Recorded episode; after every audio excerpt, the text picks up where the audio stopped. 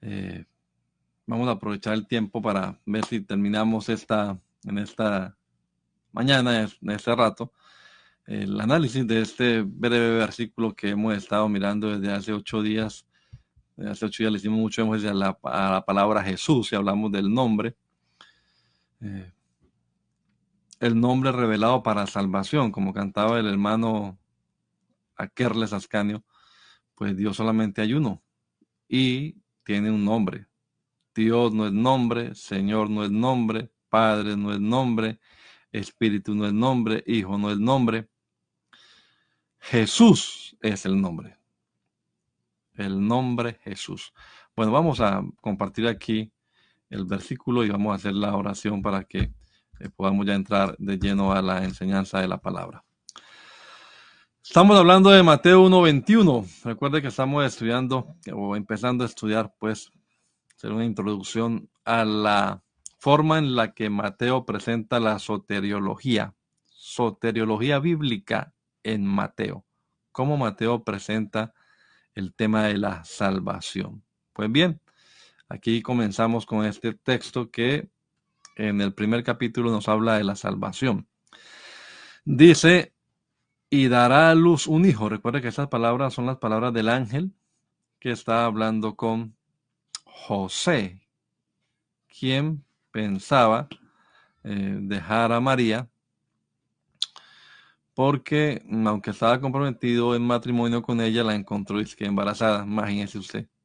Entonces él pensaba dejarla, pero el ángel dijo, no tenga miedo, ella sí está embarazada, pero no es de ningún hombre, es del Espíritu Santo y dará a luz un hijo y llamará su nombre Jesús, porque él, Jesús, él salvará, Jesús salvará a su pueblo de sus pecados. Hagamos una oración. Soberano Dios, te damos gracias en esta mañana por permitirnos una vez más acercarnos a tu palabra. Permite que haya una actitud apropiada en nosotros, Señor. Aleja la prepotencia, el orgullo, la soberbia, la arrogancia de nuestra vida, Señor, y que tengamos más bien una disposición humilde hacia tu palabra que permitamos que tu palabra nos alumbre, que tu palabra nos ilumine, Señor, que tu Espíritu Santo actúe a través de ella. Entendemos, Señor, por el mismo texto bíblico, que esta palabra tuya es la espada del Espíritu, es lo que tú usas, Señor, para penetrar, para llegar hasta lo profundo del corazón del ser humano y transformarlo. Mi Dios, trae revelación, trae luz a los amigos, a aquellos que no han todavía recibido ni disfrutado este gozo de la salvación, Señor. Obra, Señor Jesús, que tu palabra pueda hallar cabida en los corazones de todos y los que ya disfrutamos de esta salvación, pues podamos comprenderla mejor, apreciarla mejor, Señor, valorarla en su justo precio, Señor, estimarla apropiadamente, guardarla, cuidarla y también explicarla a aquellos que aún no la entienden. Háblanos Dios, te lo rogamos en tu poderoso nombre, Jesús. Amén. Amén. Bueno, mis amados hermanos, aquí estamos una vez más. Gracias a Dios por este rato, por este espacio y eh, por el hermano Roberto Tello, que nos ha permitido los días viernes compartir con ustedes la palabra del Señor. Jesús, retomando el tema, significa el Señor es salvación o Jehová trae salvación. Hay un juego de palabras allí interesante entre eh, salvación y Jesús o Yeshua. Josué, decíamos, traducido literalmente al español, lo hemos sacado del griego Jesús. Pero lo que significa, y esa es la importancia, este es el Salvador. Él es el Salvador. Y decíamos la vez pasada, si Jesús no es el Dios del Antiguo Testamento, el Dios Jehová del Antiguo Testamento, pero su nombre lo dice Jehová, que nos salva, Jehová quien salva, Jehová Salvador, en otras palabras Pues si no es ese Dios, no nos sirve como Salvador porque el Dios del Antiguo Testamento dijo no conocerás a otro Dios ni a otro Salvador, sino a mí. Entonces, saque usted la conclusión. ¿Quién es Jesús? Es el mismo Dios del Antiguo Testamento. Entonces, este nombre nos enseña que la salvación, como diría también Pedro, y lo repetíamos la vez pasada, eh, solo se encuentra en Jesús. Él es Él, no un Salvador, sino el Salvador singular. No hay Él y otro que salve, no. Él salvará. Las palabras de Pedro fueron, este Jesús es la piedra rechazada por vosotros los edificadores, la cual ha venido a ser cabeza del ángulo, y en ningún otro hay salvación, porque no hay otro nombre bajo el cielo dado a los hombres en el cual podamos ser salvos. El único que trae salvación es Jesucristo. No hay más. No está como alguno decía. No, eso todos los caminos conducen a Roma. Es un dicho popular. Lo mencionaban los romanos quienes se encargaron de hacer muchas carreteras, muchas vías para llegar rápido desde Roma hasta donde hubiese una eh, una revuelta y aplacar todo. Arreglaban los caminos para llegar con toda y dominar así el mundo. Pero aunque era un dicho y quizás verdad en esa época, un camino lo llevaba finalmente a Roma, la capital, no es verdad eso para la salvación. No piense usted, todas las religiones conducen al cielo, porque no es cierto. Como dice un viejo canto, Ninguna religión puede calmar tu sed. Esa sed solamente la calma Jesucristo. El único camino al Padre, Jesucristo. La única escalera al cielo, Jesucristo. Así que no, no hay dos, no hay tres, solo hay uno y su nombre es Jesús. Este Jesús es la piedra que rechazaron, pero este, Jesús, es el único nombre que es dado a los hombres en el cual podemos ser salvos. Así que de una vez el tema de Jesús, o más bien el nombre de Jesús nos introduce en el tema, que el tema es la salvación, es la soteriología. Vamos a compartir aquí el título que les tengo. El tema para esta serie es la soteriología bíblica de Mateo. Cómo y la soteriología pues tiene que ver con el problema principal que hablaremos hoy, el problema del pecado. ¿Cómo resuelve Mateo, cómo se explica en Mateo la solución al problema del pecado? Bien, ese problema del pecado sí tiene solución, por supuesto, y la solución se encuentra entonces en Jesucristo, que no vino, eh, en este momento quiero decir, no vino al mundo en su primera manifestación de la que hablan los evangelios, a condenar al mundo ni a juzgarlo, no. Ya vendrá para eso muy pronto, le estamos esperando, porque sí es el juez. Pero vino, como nos lo presentan los evangelistas, para salvarnos. Vino para salvarnos. Vea este texto de Juan, muy conocido también. Está después de este versículo que resume prácticamente el mensaje de la Biblia que dice, porque de tal manera amó Dios al mundo que ha dado a su Hijo unigénito para que todo aquel que en él cree no se pierda, sino que tenga vida eterna. Y enseguida dice, porque no envió Dios a su Hijo al mundo para condenar al mundo. No, Señor, el mundo ya estaba condenado.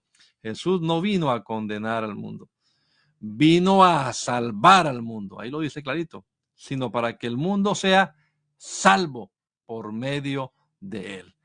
Entonces Jesús aparece en escena como Emanuel, Dios con nosotros, la presencia misma de Dios en medio del mundo para traer salvación, para traer salvación. Estamos aquí en los hermanos en Poughkeepsie mirando algunos aspectos, porque es un tema muy profundo, el, del día del Señor, el día del Señor. Eh, como lo presentan los profetas del Antiguo Testamento, el día del Señor es un día de juicio, es un día terrible, es un día de destrucción, es el día de la ira. Pero a su vez tiene otra faceta también este día, es el día de la salvación, es el día de la restauración. Entonces hay dos facetas en ese día. Bueno, aquí el Señor apareció en su humanidad no como el juez, no como el guerrero, no como el rey que llega a imponer a su dominio y a juzgar con justicia, juzga y pelea. Así aparecerá, lo dice allá en Apocalipsis 19. Pero en esta primera manifestación apareció para salvar. Apareció en forma de siervo, dice la palabra del Señor, para salvar. Pablo lo dice también con otras palabras. Pablo dice, palabra fiel y digna de ser recibida por todos, que Cristo Jesús vino al mundo, ¿para qué? Cristo Jesús vino al mundo para salvar, para salvar a los pecadores. De esos que nos salva, eso lo vamos a mirar ahora en unos minutos. Nos salva del pecado salvar a los pecadores, de los cuales yo soy el primero. Más adelante en otro programa miraremos una parte de este evangelio en la que dice, porque no son los sanos los que necesitan médico, sino los que están enfermos. No he venido a llamar a justos, sino a pecadores. Pablo dice, de esos pecadores yo soy el primero. A mí me salvó el Señor. Y también a mí me salvó el Señor. Bendito sea su nombre. El Señor nos salva. Jesús significa, este es el Señor que nos salva. Y es del pecado que nos salva. Perdón. No vino, decíamos la vez pasada, para salvar a los judíos, como ellos pensaban, de la bota del yugo opresor romano. No. Ellos pensaron así. Pero no apareció para eso tampoco apareció para que ninguno de sus seguidores tuviese que pasar por ninguna persecución, ninguna tribulación, ninguna prueba, ninguna angustia. mismo lo dijo, que eh, habría, habrían dificultades, padecimientos. Eh, así que no vino para eso. Él vino a salvar al mundo de sus pecados. Y eso nos lleva entonces a a varias preguntas, ¿no? Pero ¿cómo así? A ver, ¿por qué? ¿Por qué nos va a salvar del pecado y por qué no nos salva de otras cosas? Podríamos decir ahora eh, eh, de la pobreza. ¿Por qué no nos da dinero? Que esa es la prioridad eh, de algunos, ¿no? pero no pudo haberlo hecho el Señor de esa manera, pero no vino el Señor para darnos plata, como algunos predican. No. No vino tampoco para darnos un, una estabilidad laboral. No, es que yo desde que tenga trabajito hay que cuidar. Esta, hay, gente que hace el trabajo su ídolo, su, del empleo su ídolo. No, no, eso hay que cuidarlo. Lo cuidan muchísimo porque ¿qué tal yo quedarme sin trabajo? Bueno, el dinero, el trabajo no es la prioridad, mis estimados hermanos. Hay, hay una cosa que está por encima de todo eso. Bueno, mucha gente las prioridades en, diferentes cosas, ¿no? Para ellos, algunos, la prioridad es el placer, eh, los amigos, la diversión. Para otros, quizás sea no el dinero o la, la estabilidad laboral, pero sí su salud, ¿verdad? Su salud, su cuerpo físico, lo cuidan mucho, en fin. Eh, aunque la muerte es inevitable para todos, hermanos, y no se mueren únicamente los enfermos. La vez pasada contaba acerca de lo que pasó con nuestro primo, que falleció sin nadie esperarlo, estando mi tío enfermo. Y todo el mundo pensando que mi tío ya anciano era el que se iba a morir. De repente, ahí apareció. Solo hay una, un requisito para que la muerte llegue. Y ese requisito es que esté vivo.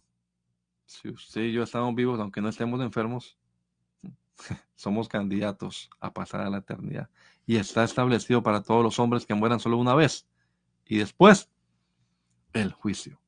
Se tendrá que presentar el hombre ante Dios. Pero ni aún la misma muerte, que al final termina siendo vencida. Lo dice la palabra del Señor. sorbida es la muerte en victoria. ¿Dónde está, oh muerte, tu aguijón? ¿Dónde, oh sepulcro, tu victoria? Sí, es verdad, si morimos y el Señor no ha venido por nosotros, pues entonces tenemos que eh, esperar, entre comillas, a la resurrección. Y digo esperar, pues porque quien que esté muerto está consciente de que está esperando, pues está como dormido, dicen, ¿no? Y es más, la Biblia dice eso, que no todos dormiremos, pero todos seremos transformados. Ese dormir significa es la muerte. Pero de cualquier manera, la muerte está vencida. La muerte para el cristiano es más bien un triunfo, una victoria. El morir en Cristo es ganancia, palabras de nuestra traducción Reina Valera. Así que la palabra de Dios es clara que eh, es clara en que nos muestra las prioridades. Cristo Jesús no vino al mundo para salvarnos de la pobreza económica, para salvarnos de las enfermedades, aunque eso son consecuencias, y, vamos a ver eso, que de todas maneras al resolver el problema del pecado, creo que algo decíamos la vez pasada también, no hay que atacar tanto los síntomas, sino la raíz del mal, lo que está ocasionando esa fiebre. Deje de ponerse pañitos de agua tibia y ataque la infección. Tómese el antibiótico o haga lo que debe hacer para acabar con la infección, que es lo que está produciendo esa fiebre. Bueno, muchas veces la pobreza económica, la inestabilidad social, familiar, laboral, su inestabilidad sentimental, incluso muchas veces, es consecuencia de estar enemistados con Dios. Eso es pecado. La enemistad, el pecado lo que produce la enemistad con Dios. Así que lo que el Señor hace es arreglarnos este problema y lo veíamos también en la serie pasada. Las demás cosas vendrán por añadidura. El Señor comienza a arreglar las cosas. Usted comienza a hacerle caso al Señor una vez salvo, por supuesto. Comienza a obedecer su palabra y dice el Señor, pruébeme a ver, pruébeme, probadme en esto. Si no abro las ventanas de los cielos y, y derramo bendición sobre vosotros hasta que sobreabunde. Entonces, muchas veces estas cosas que hemos mencionado que la gente tiene como prioridad para arreglarlas, para resolverlas, hombre, está apuntando a lo que no es. Mire el problema del pecado y lo demás va a quedar también en su respectivo orden. El gran problema del ser humano lo que causa dificultad, lo que causa eh, inestabilidad es el pecado. Ese es el problema. Y por eso el Señor dice que vino a salvar a su pueblo, repito, de sus pecados. Es del pecado que nos salva el Señor. El peor de todos los males, el peor de todos los problemas que usted tiene, mi hermano, créalo. Bueno, no tanto los hermanos, espero yo, porque, pero sí los amigos. Es el pecado, aunque todos realmente eh, de una u otra manera ofendemos a Dios.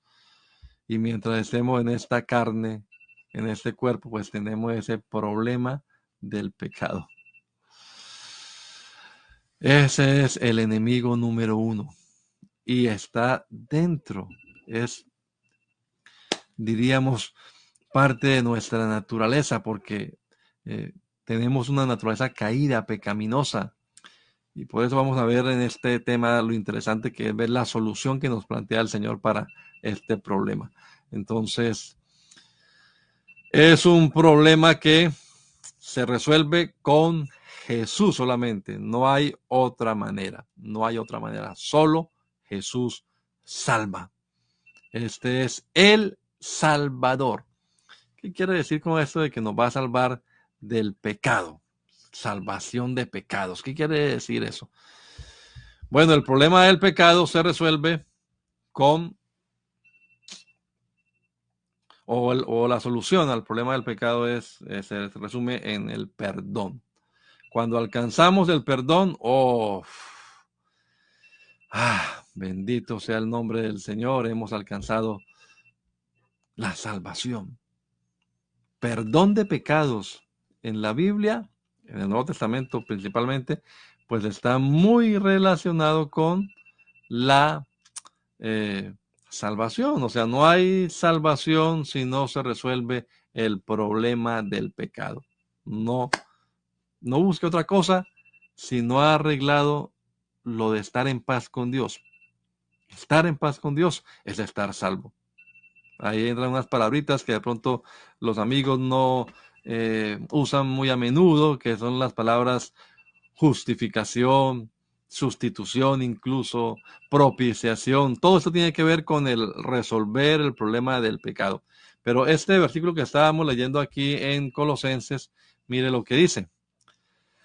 Y a vosotros estando muertos en pecados y en la incircuncisión de vuestra carne, os dio vida. Esa, ese darnos vida es la salvación, la vida eterna de la salvación. Y el muerto, estar muerto espiritualmente, pues es la condenación. Estábamos muertos, estábamos condenados, pero el Señor nos dio vida, nos salvó. ¿Cómo? Perdonándonos. Aquí dice perdonándonos, pero me apropio de ese perdón. Perdonándonos todos los pecados. Perdonándonos todos los pecados. No me diga usted que el perdón no tiene que ver con la salvación, porque claro que sí, es la esencia de la salvación. Y de una vez hago un paréntesis aquí. Hablaremos luego de esto, pero voy a hacer un paréntesis acá.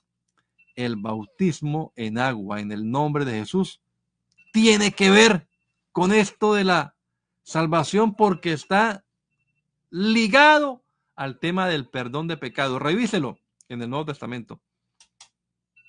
Si el bautismo no está ligado con el perdón de pecados, diga usted, me está mintiendo. Pero si usted encuentra en la Biblia, en los versículos del Nuevo Testamento, que el perdón de pecados está eh, ligado o está relacionado con el bautismo, entonces diga, oiga, el pastor tiene razón, vamos a mirar bien el tema del bautismo, porque hoy hay gente hoy en día que no cree en esto del bautismo. No, el bautismo no tiene que ver nada con la salvación. Ojalá que usted sí lo mire con atención, no tanto su creencia tradicional, lo que la Biblia enseña respecto al bautismo, porque tiene que ver con el perdón de pecados. Cierro el paréntesis. Entonces nos libra el Señor de las consecuencias del pecado al perdonarnos los pecados.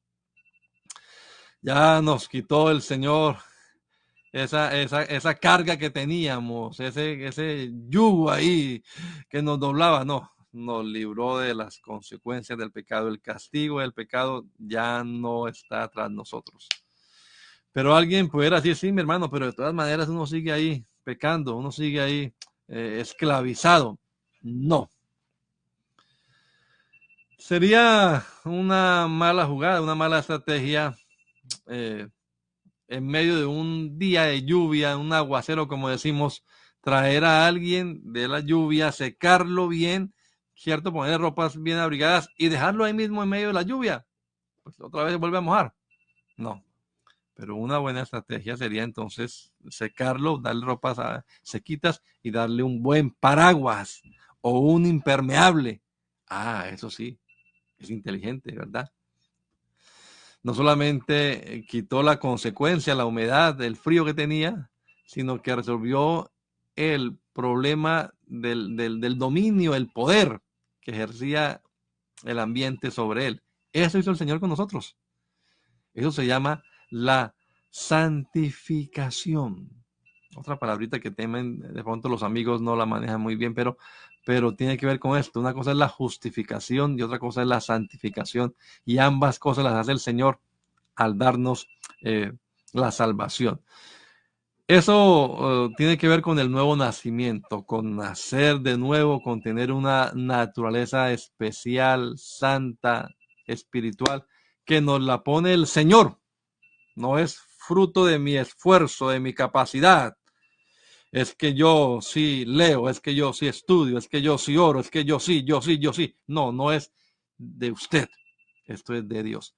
Vamos a mirarlo en palabras del profeta Ezequiel. Luego miraremos con más detención este versículo o este pasaje. Dice Ezequiel, os daré un corazón nuevo y pondré espíritu nuevo dentro de vosotros y quitaré de vuestra carne el corazón de piedra y os daré un corazón de carne y pondré dentro de vosotros mi espíritu y haré que andéis en mis estatutos y guardéis mis preceptos y los pongáis por obra. Oiga, el Señor lo hace todo. No solamente nos libró del, del castigo, de la culpa del pecado, sino que también nos libra de su poder dándonos un nuevo corazón, un corazón eh, no de piedra, sino un corazón de carne y además colocando dentro de este corazón, colocando su espíritu. Y claro, pues así es fácil andar en sus estatutos, guardar sus preceptos. Qué bueno, mi hermano, que usted y yo entendamos que el Señor lo ha hecho todo. El solo perdón no basta porque quedaríamos otra vez a merced del pecado, no, pero el Señor nos libra del dominio del pecado también.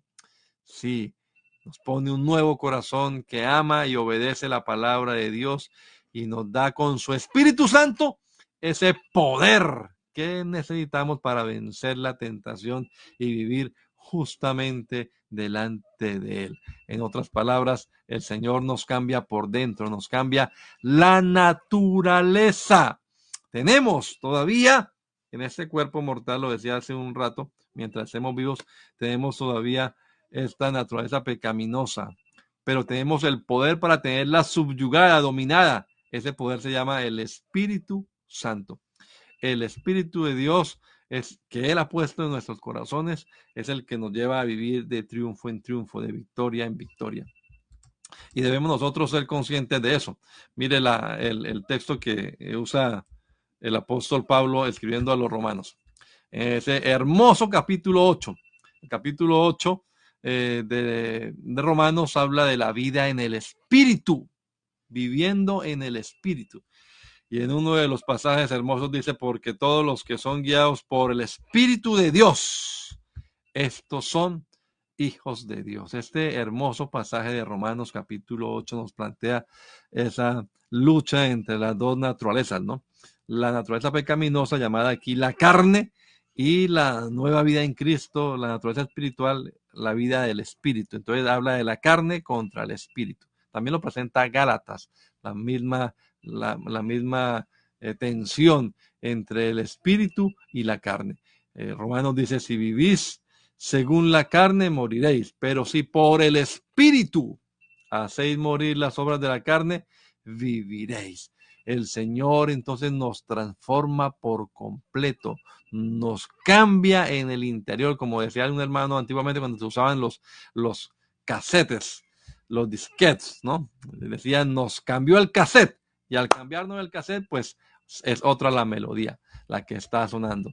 Y ah, hay otro versículo aquí, segunda de los Corintios 3, 17 dice, eh, somos transformados, 18, somos transformados. Por tanto, nosotros todos mirando a cara descubierta como en un espejo la gloria del Señor, somos transformados. Esa transformación de gloria en gloria ocurre por el Espíritu del Señor. Oiga, el Señor nos está haciendo a su imagen, Él nos está transformando. Cada día nos parecemos más, espero yo. Cada día nos parecemos más a Cristo, más a Cristo, más a Cristo. Esto es interesante, hermanos. A mí me emociona pensar en la salvación porque no es únicamente pensar en que voy a estar en el cielo allá vestido de blanco y cantándole al Señor por toda la eternidad es todo lo que involucra este proceso de transformación, de perfeccionamiento de los santos. Y el Señor lo hace todo. Usted dirá, bueno, pero ¿cómo así? Entonces el ser humano no tiene nada que hacer. Ya vamos a ver cuál es la parte del ser humano. El ser humano lo que tiene que hacer es creer, en definitiva, nada más. Y recibir toda la provisión de Dios. Todo lo hizo por ti y por mí. Lástima, sí, que algunos no creen. Y al no creer, pues no son receptores de esta bendición. Esto lo vamos a ver enseguida con unos versículos que tenemos acá eh, también que nos ilustran este, este tema. Ahora, ¿cómo hace el Señor eso? ¿Cómo nos perdona los pecados? Bueno, ya puse un adelantico allí. ¿Y cómo nos, eh, cómo nos libra del dominio, del poder del pecado? Pues ya dijimos, eh, ahí está el bautismo en agua en el nombre de Jesús y el bautismo del Espíritu Santo con la evidencia inicial de hablar en otras lenguas. Bueno, no lo he dicho así de esa manera, pero aquí lo estoy diciendo. Ahí tenemos el perdón de pecados y el poder que nos lleva a vivir en santidad y a hacer lo que es agradable delante del Señor. Ese es el cómo lo hace el Señor. Usted y yo como eh, temerosos de Dios, no solamente como pentecostales del nombre, sino como temerosos de Dios y de su palabra, deberíamos procurar todos los días vivir llenos del poder del Espíritu Santo y vivir de acuerdo al poder del Espíritu Santo. Que las obras de Cristo Jesús se manifiesten en mí. Tremendo eso, ¿no? Eso, hermano, como decía la vez pasada, decirlo es muy bonito, pero vivirlo ahí comienza, ¿verdad? Porque entonces cuando hay dificultades, cuando hay problemas, cuando hay discusiones, cuando hay sinsabores en la vida, cuando en la casa no me hacen caso, cuando me mandan a hacer algo que no me gusta, cuando me estafan, ¿verdad? Y Dios nos libre cuando estafamos, Dios nos guarde de eso, cuando mentimos, cuando nos mienten. ¿Dónde está el carácter que se manifiesta en nosotros? Ahí es donde aparece este Espíritu de Dios.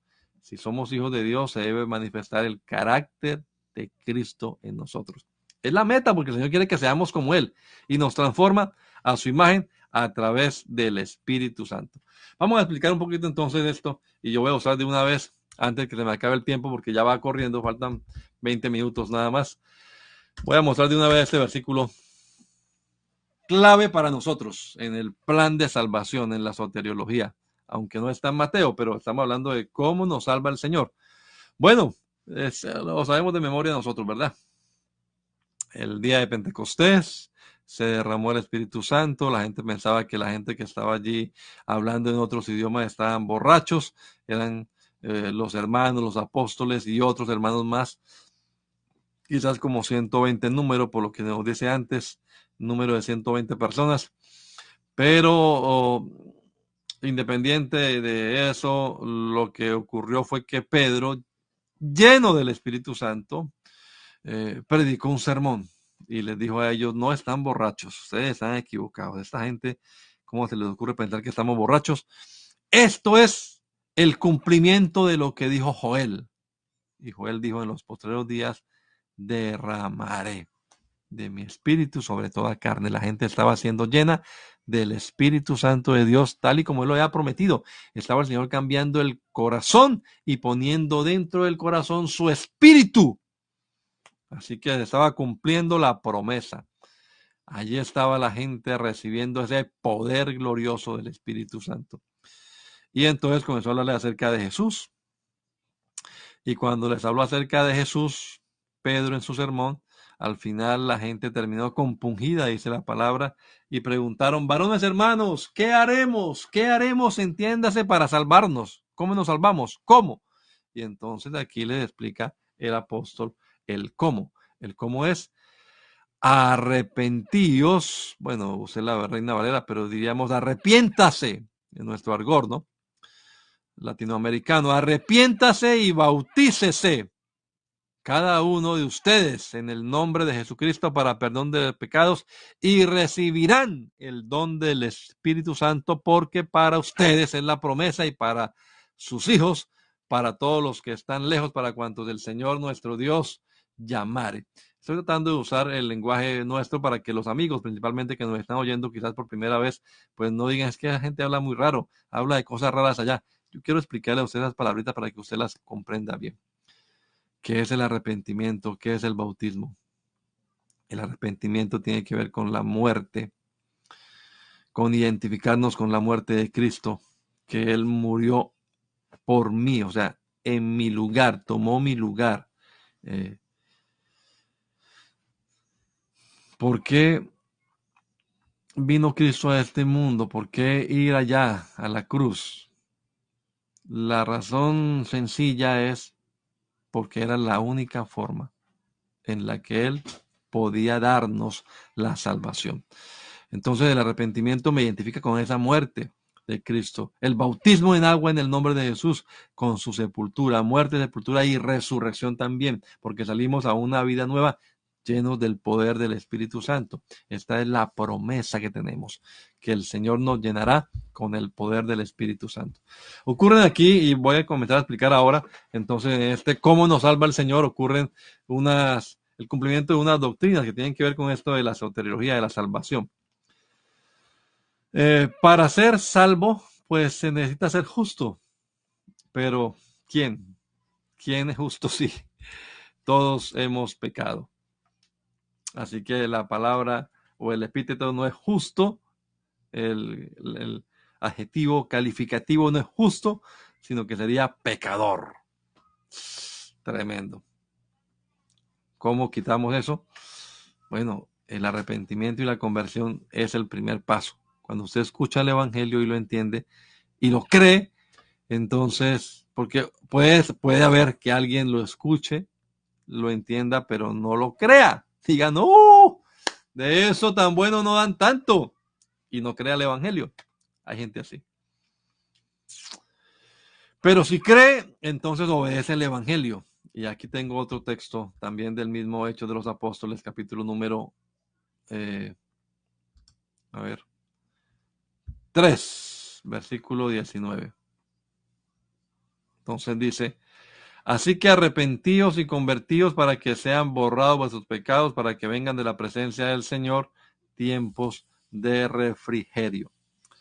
Arrepentíos y convertíos para que sean borrados vuestros pecados, para que vengan de la presencia del Señor tiempos de refrigerio. Ahí está el arrepentimiento y la conversión. El verdadero arrepentimiento, siempre lo explico de esa manera, termina en la conversión porque conversión es dar un giro de 180 grados. Voy hacia el infierno, hacia la condenación, doy media vuelta y comienzo a caminar hacia Jesucristo, hacia la salvación. Esa es la conversión. El verdadero arrepentimiento debe terminar ahí, en la conversión. Y de esa manera entonces, para que sean borrados vuestros pecados y vengan de la presencia del Señor tiempo de refrigerio. Entonces necesitamos ser justos, pero ¿cómo nos hace justos Dios? Preste atención un momentico, mi hermano, y quiero explicarle, o amigos principalmente, los hermanos seguramente ya lo entienden, pero los amigos, eh, yo quiero que usted entienda que el Señor Jesús nos provee un camino, un medio, y usted y yo tenemos que eh, aceptar ese camino, reconocer, creer en ese, eh, la única manera. Porque repito, si hubiese otra, pues ¿para qué Cristo venir a este mundo? Así que mm, Dios, algunos no creen en esta parte. Aquí, aquí comienza la diferencia con algunas personas que creen de otra manera. Hay algunos que creen que Dios me obliga a mí si me tiene planillado para salvarme, me obliga, sea como sea. Así yo no quiera, Él me lleva y me mete al cielo, a la fuerza, porque me planilló para allá. No, Dios respeta algo que Él colocó en nosotros, que es nuestra capacidad de decidir, nuestro libre albedrío. Eh, el, obligarnos eh, va contra el carácter divino, digámoslo. Nuestro Dios respeta al ser humano porque Él colocó en el ser humano la capacidad de decidir. Dios invita y convence, trata de convencer al hombre, pero el hombre finalmente es el que toma la última palabra. Yo sé que aquí algunos van a decir, ah, entonces usted está diciendo que el hombre se salva por sí mismo. No, no, no, el hombre no, el hombre nada más recibe la provisión divina. La salvación la provee el Señor, pero el ser humano cuando cree realmente a la palabra, lo que hace es recibir. Cuando no cree, pues rechaza. ¿Qué está haciendo el hombre por salvarse? Nada, solamente está recibiendo la provisión que viene de parte de Dios. Pero no neguemos esa. Eh, en otro momento miraremos cuando estemos hablando de Juan, lo. Eh, el, resal, el realce que le da Juan al creer en su evangelio. Tanto que la salvación se resume en eso, en creer pero hay gente que no cree. Esa es nuestra parte, creer, que significa recibir. creer tiene que ver con la fe, la fe, la gracia de Dios, la provisión divina, pero la fe del hombre para recibir y aceptar lo que Dios está eh, regalando. Dios, si llegara Dios a perdonar como algunos eh, afirman, algunas doctrinas, de manera automática, porque su oficio es perdonar, dicen algunos, eh, sin consultar, sin, sin, darle la oportunidad al hombre de que el hombre pues acepte su perdón. Le digo, estaría pasando por alto esa capacidad que Dios le dio al ser humano. Eh, estaría haciendo caso omiso a, a, mi, a mi voluntad. Entonces no seríamos humanos, sino robots. Y realmente, pues ningún ser humano sería entonces responsable, ¿no? La culpa es de Dios. Dios me o, me condenó o me salvó. Yo no, yo, yo no decidí hacer pecado ni nada. O sea, como que perdería uno la, eh, la, el carácter personal de la responsabilidad por cometer un pecado, porque todos hemos cometido pecado, pero no son responsables. El responsable es Dios, si me salva o no me salva. Entonces no nos vamos a ir a los extremos. Hay gente que pone mucho énfasis en la soberanía divina y otros mucho énfasis en la capacidad de decir al hombre, no, Dios provee, Dios lo hizo todo y nos provee ese paquete de salvación. ¿Qué hago yo? Hombre, recibirlo. ¿Cómo lo recibo? Pues a través de la fe el creer. Esa es mi parte, creer. Claro, eso le digo a algunos, no, no, no, no, usted no me, el hombre no tiene nada que hacer en este eh, proceso de salvación. Eh, sí, todo lo hizo el Señor, es verdad, pero yo lo que hago es recibirlo nada más, creer. El creer no es una obra, por eso Pablo dice, esto no es por el hacer, no es por la obra, es por la fe, la fe. La fe es distinta a las obras, no es por mi mérito me lo gané, me lo sudé creyendo. No, creer no es ningún esfuerzo. Pero el ser humano tiene esa capacidad. Eh, y tenemos que creer lo que la palabra de Dios dice. Tenemos una capacidad moral. Tenemos un cerebro ahí que analiza, que eh, razona. Bueno, el Señor nos llama a que razonemos con Él, a que entremos a cuentas. Entonces Dios no, no, Él no perdona así arbitrariamente. Él es un padre amoroso, Él es un creador generoso, eh, pero también tenga esto en cuenta. Él es un juez justo que no dará por inocente al culpable, lo dice la palabra del Señor. Entonces, el que hizo algo malo, pues tendrá que pagarlo.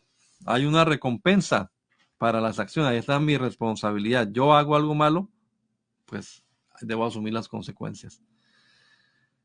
Y la, cuestión con esto de la salvación es que es tan hermoso, hermano, lo que nos plantea la palabra de Dios. Todo ser humano, no existe uno en el universo que no haya pecado. Entonces lo encerró todo bajo pecado. Necesitamos resolver el problema del pecado. ¿Cómo lo resolvemos? Solo no podemos. Necesitamos un Salvador. Bien. El Salvador viene, pero ¿qué? ¿Nos saca así nada más? No, ahí el Salvador provee un medio que no violenta su propio carácter, no va en contra de su propia naturaleza. Él es justo, si es amoroso, si es compasivo, por eso proveyó un plan de salvación, pero además es justo. Y entonces, eh, como es justo, pues tiene que darle a cada uno su merecido. Eso está en la Biblia. Un texto, por ejemplo, que lo comprueba, aquí lo tengo apuntado, es Gálatas. Gálatas dice, eh, no os engañéis, Dios no puede ser burlado. Pues todo lo que el hombre sembrare, eso también segará. Entonces, bueno, listo, ahí está. Y entonces, ¿cómo nos va a salvar el Señor si ahí dice que eh, nos va a dar conforme a lo que merecemos? Bueno, preste atención, le digo a esto. Uf, ya se me fue el tiempo, hermano Roberto, pero que entendamos esto de la justificación. ¿Cómo nos salva al Señor sin violentar su propio carácter. Porque si Él es justo y no da por inocente al culpable, sino que al que la hace la paga, entonces, ¿cómo va a perdonarnos nuestros pecados? Si hay una exigencia de su justicia, Él es justo. Y esa exigencia de su justicia debe ser satisfecha. No nos puede perdonar eh, dándole la espalda a su carácter de justo. No, Él nos salva satisfaciendo su justicia. Él es justo. Y eh, la cuestión es que el Señor vea, aquí dice Romanos 3:26, escuche, escuche este versículo. Aunque esto está dentro de un contexto, ¿no? Pero dice que eh, va a manifestar su justicia a fin de que Él sea el justo y a la vez ese justo, único justo, el único justo es Jesús.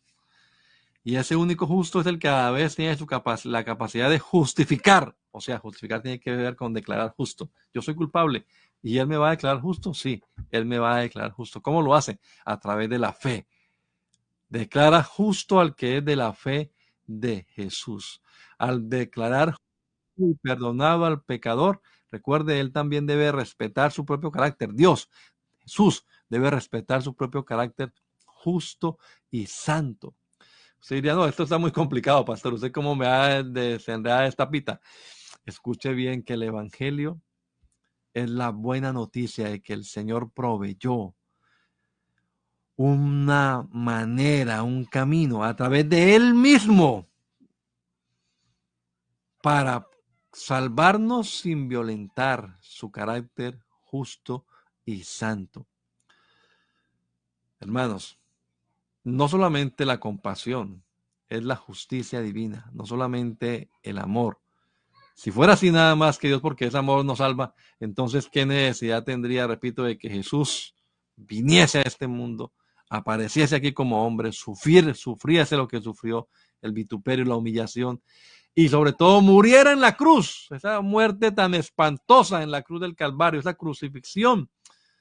Eso fue imprescindible, fue era parte necesaria del plan, precisamente para que el Señor no hiciese violencia a su propia justicia y a la vez también nos permitiese a nosotros los humanos decidir si queremos o no. Y ojalá que usted diga, sí, yo quiero, yo quiero ese perdón. Vea, sin la cruz no puede haber perdón. Sin derramamiento de sangre, dice la palabra, no hay remisión de pecados. Así que por eso Él apareció. En su muerte, o a través de su muerte, Jesús provee la solución. Porque Él es el inocente, el puro, el santo. El Señor Jesús sí murió realmente, literalmente murió en la cruz, pero en mi lugar, porque Él no merecía morir. Él es justo, Él no cometió pecado, entonces ¿cómo va a morir? Yo he pecado. Y Él dijo, voy a morir en lugar de Él. Yo merezco morir, Él no, pero Él dijo, yo voy a morir en lugar de Él. Ese es mi sustituto, ese es mi reemplazo. Yo tengo un veredicto, tengo una sentencia sobre mí. Muerte. El juez me eh, dictaminó esa sentencia justamente. Soy reo de muerte pero sin poder defenderme, sin poder apelar, eh, fue un dictamen justo, fue un dictamen merecido, entonces eh, no me pueden, sí, no puedo apelar, no puedo cambiar la sentencia por otra cosa, ¿no? No, no puedo hacer nada por salvarme a mí mismo. Pero entonces, por eso, porque no había solución, fue que apareció Jesús. Nació en Belén el Salvador para él cargar en su cuerpo, bendito sea el nombre del Señor, para él cargar en su propio cuerpo el castigo que usted y yo merecíamos. Eso lo dice Isaías en un versículo hermoso que conocemos bien. Isaías capítulo 53, todos nosotros nos descarriamos como ovejas, cada cual se apartó por su camino más. Jehová cargó en él el pecado de todos nosotros. Hermanos, en el Antiguo Testamento, el pecador debía sacrificar animales todos los días. Cada vez que pecaba, aquí estoy, cometí pecado, vengo y traigo este sustituto. Él va a morir por mí. Pero ahora aparece Cristo. Y Cristo dice, Juan, es el Cordero de Dios que quita el pecado del mundo. Y este Cordero no es por un hombre. La otra vez veíamos esto en una, reflexión, una enseñanza. Ah, había corderos por un hombre, por la familia, por el pueblo, pero este es el cordero por el mundo entero. Murió en nuestro lugar, es la propiciación por nuestros pecados y no solamente por los nuestros, sino también por los de todo el mundo. La provisión es universal, hay una provisión para todos. Con su muerte en la cruz, satisfizo su exigencia de justicia. Y ahora, ahora sí Dios nos puede perdonar si somos de la fe de Jesús, si nos metemos en este, eh, digámoslo, pacto, en este convenio, en esta amnistía, por usar una palabra un poquito más de moda hoy en día, en la amnistía que nos da Jesús, metámonos allí a través de la fe y entonces nuestros pecados pueden ser perdonados. Vamos a dejar hasta acá, después seguiremos mirando, hermano Roberto, el tema de la santificación y la glorificación también, que tienen que ver con esto. Por ahora nada más, mis culpas él llevó. Soy libre, me perdonó, proveyó el medio. No así porque así, ya, borremos ahí, hagamos que no veo nada. Pase, pase, yo no vi nada. No, no, no, él no es de esos. Él satisfizo su propia justicia y a qué costo entregó su vida inocente, pura. Pedro dice, habéis sido rescatados de vuestra vana manera de vivir, no con cosas corruptibles como oro o plata, no fue pagando un precio así económico, material, no, sino con la sangre preciosa de Cristo. ¿Cuánto vale esa sangre inocente, pura, santa, que no se conseguía en el universo entero porque toda nuestra sangre estaba corrupta, pero apareció el Cordero de Dios para quitar el pecado del mundo. Estimado hermano, estimado amigo, no menosprecie el sacrificio de Cristo en el Calvario. Él fue hasta el Calvario para darle una oportunidad. Acéptela, por favor. No tiene otra. No hay otra alternativa aparte de Jesús. No, no, no, no, no. Él es el único camino. ¿Y cuánto le costó a Él? Entregó su vida por amor. Más adelante miraremos un versículo cuando habla de, ¿para quiénes? Para su pueblo, para sus ovejas. Nadie tiene mayor amor que este, que uno ponga su vida en lugar de sus amigos. Mi amigo, condenado a muerte. No, no, no, no, no. Mátenme a mí que soy inocente, yo no soy condenado a muerte, mátenme a mí y mi amigo déjenlo libre. Eso fue lo que hizo Jesucristo. ¿No estaría usted interesado en aceptar esta oferta, este regalo? No cuesta nada, realmente no cuesta nada, es gratis, lo pagó Jesús. Solo usted y yo tenemos que creer. Creamos la palabra del Señor. Bendito Dios, te damos gracias en esta mañana por la oportunidad que nos ha dado de compartir acá un poquito más acerca de este plan de salvación que tiene, Señor. La salvación de nuestros pecados no es algo muy sencillo. Es algo que te costó la vida, Señor. Es algo que involucró, Señor, esta manifestación tuya aquí en esta tierra. Ese sufrimiento, ese padecimiento, pero también esa victoria que obtuviste en el Calvario, Señor. Oh, mi Dios, pagaste por mí lo que yo no podía pagar. Para brindarme perdón, Señor Jesús, y no solamente a mí, a toda la humanidad. Permite que los amigos aquí, oyentes de este programa, reflexionando con Dios, puedan comprender la magnitud de esta obra poderosa del Calvario, Señor, y puedan también por la fe recibir sus beneficios, Padre amado lo ruego, mi Dios, en el nombre poderoso de Jesús. Amén. Amén. Bueno, mis estimados hermanos, fallé en el propósito de terminar con este versículo el día de hoy. Seguiremos, Dios mediante, dentro de ocho días, hablando un poquito más acerca de este perdón de los pecados o de esta salvación de los pecados. Y también miraremos quién es, para quién es, quién es el pueblo, quién es su pueblo ¿Cuál es el pueblo de Jesús? Lo miraremos dentro de ocho días. Amados hermanos, Dios les bendiga. No olvide, asista al lugar de predicación más cercano. Este fin de semana busque de Dios, congréguese. Que el Señor Jesús le bendiga a todos abundantemente.